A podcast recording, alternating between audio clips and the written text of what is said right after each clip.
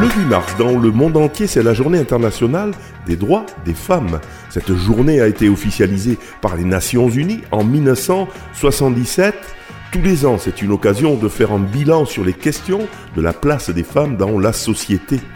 Par l'intermédiaire de Radio Système, le collectif du printemps de lutte contre le racisme et les discriminations en Petite Camargue vous propose ces portraits de femmes qui ont fait l'histoire.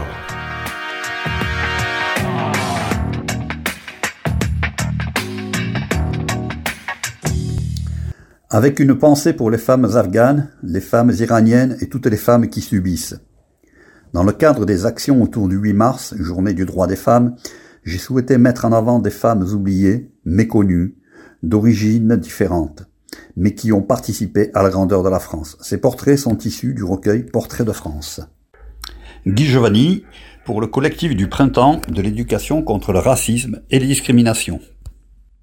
Djebar Asia.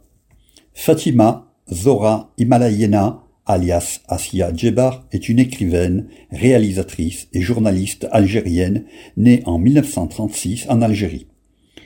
Seule femme dans la jeune littérature algérienne d'expression française, elle écrit de nombreux romans, des enquêtes pour le journal du FLN.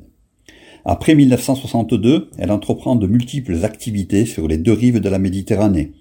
Enseignement à l'université d'Alger, presse, radio, télévision. Elle réalise aussi un film qui obtient le prix de la critique à la Biennale de Venise en 1979. Commandeur de l'Ordre des Arts et des Lettres, elle entre en 2005 à l'Académie française, une première pour une femme algérienne. Elle décède à Paris en 2015. Portraits de femmes, vous pouvez les réécouter, les télécharger et les partager sur le site internet du centre social Rive à Vauvert ou sur la plateforme SoundCloud de Radio Système.